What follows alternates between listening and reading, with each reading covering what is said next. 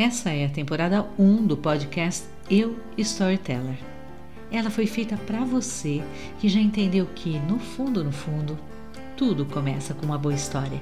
Nesses episódios, vou compartilhar uma série de conversas que tenho tido com storytellers bem legais, pessoas comuns como eu e você, feitas de histórias. Tem uma história que vai emocionar você, outra que vai deixar tudo muito explicadinho. Tem também aquela história que vai levar você para outro lugar. Outras ainda que vão fazer tudo isso de uma só vez. Vamos ouvir? Conheci a Simone antes da pandemia. Estudamos por alguns meses um curso de locução técnica na Rádio Oficina. Ela estava numa turma adiante da minha, mas chegamos a fazer algumas disciplinas juntas. Ah, aquela classe era um máximo, era top, como a gente dizia. Eu me divertia demais naquelas aulas. Não que esse negócio de locução não seja sério, mas é divertido também. Exige muita técnica, muito treino, mas se tem uma coisa que escancara ali, é o talento. A Simone sempre me pareceu muito tímida, mas ela é top no que faz. Ela é locutora publicitária de uma grande rede de supermercados e tem uma voz ah, deliciosa. Só você ouvindo para entender.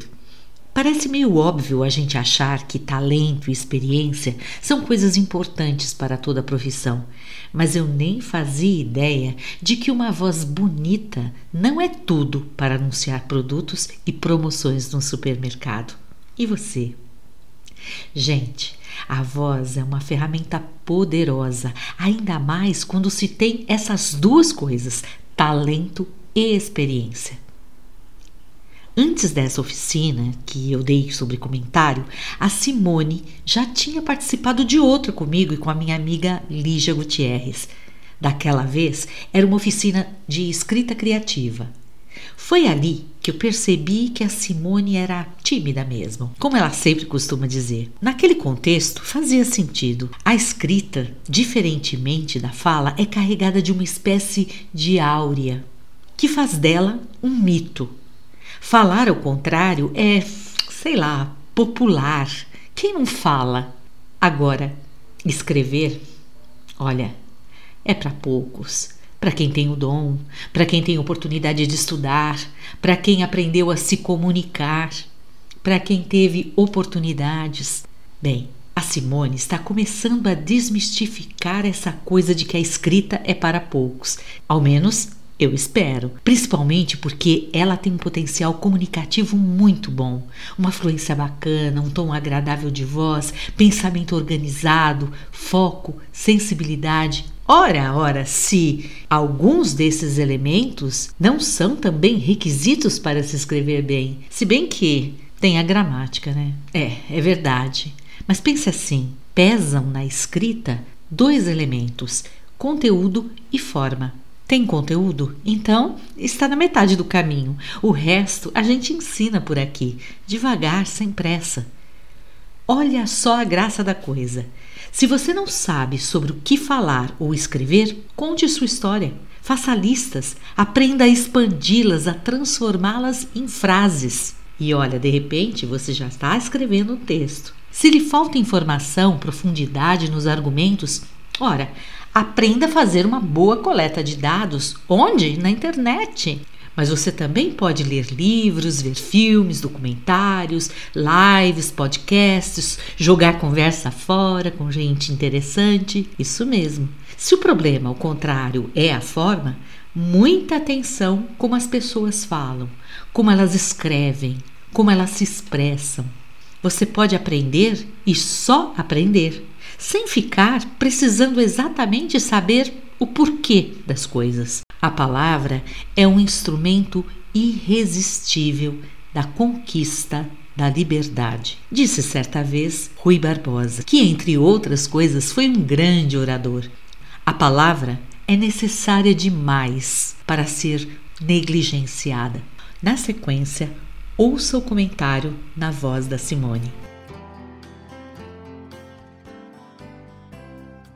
Oi, tudo bem com você? Eu sou Simone Rodrigues, tenho 32 anos e trabalho como locutora. Nesse podcast eu quero dividir com você um pouco da minha história. E para você entender onde eu quero chegar, eu vou relembrar a frase que eu ouvi de um amigo dias atrás. O seu pai havia falecido. E vendo o sofrimento dele, me chamou a atenção para essa frase. Ele me falou: Simone, eu não sabia o quanto eu amava o meu pai.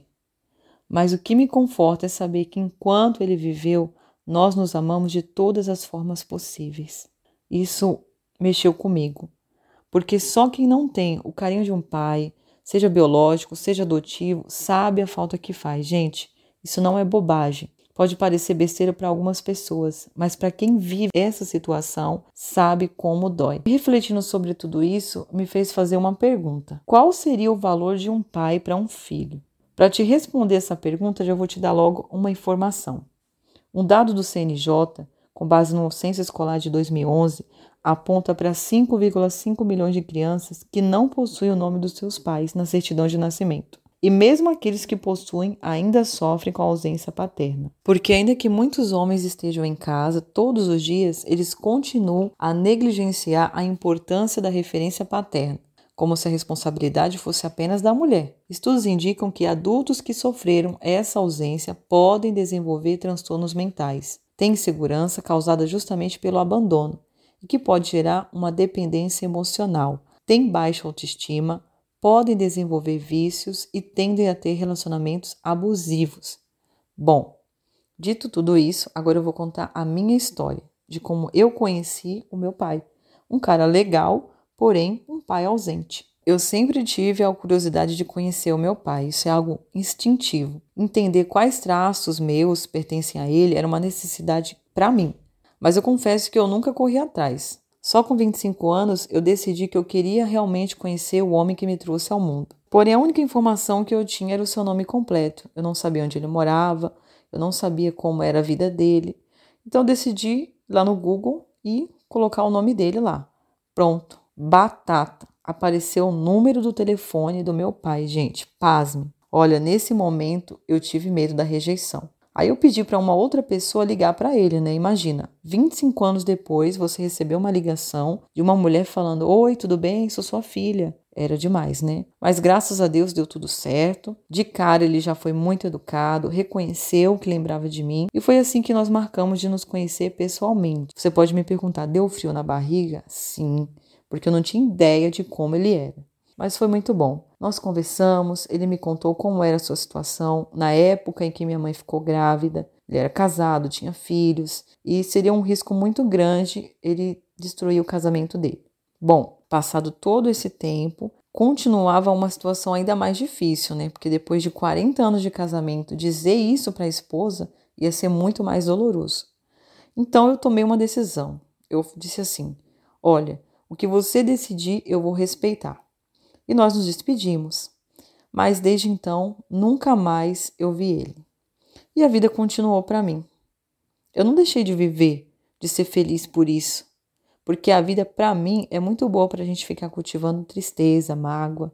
E se tem um sentimento que me conforta é quando eu penso em Pai, eu imagino Deus. Porque eu sinto o cuidado de Deus todos os dias comigo. Gente, é impressionante. E eu termino esse podcast deixando um recado a todos os filhos de pai ausente. Só você pode quebrar o ciclo. Só você pode ser um bom pai. Só você pode encontrar um bom pai para o seu filho. O mais incrível de tudo isso é observar e ver que não é porque foi assim com você que deve continuar. Mas se mesmo assim você errar, não se culpe. Gente, não se culpe. Faça o seu melhor. Um dia o seu filho vai reconhecer, pode acreditar no que estou falando. É por isso que hoje eu cuido da minha mãe, porque ela fez tudo o que ela podia fazer dentro das possibilidades que ela possuía. E eu sou muito feliz e grata a Deus e a minha mãe e a todas as pessoas pela minha vida. Beijos, fiquem com Deus e até mais. Você acabou de ouvir mais um episódio da primeira temporada Eu Storyteller. Tem uma história para contar? Escreva para mim labvozes@gmail.com. Eu sou Helenice Schiavon e estou também no Instagram, Labvozes. Ah, toda quinta tem texto novo no blog. Procura lá em labvozes.com.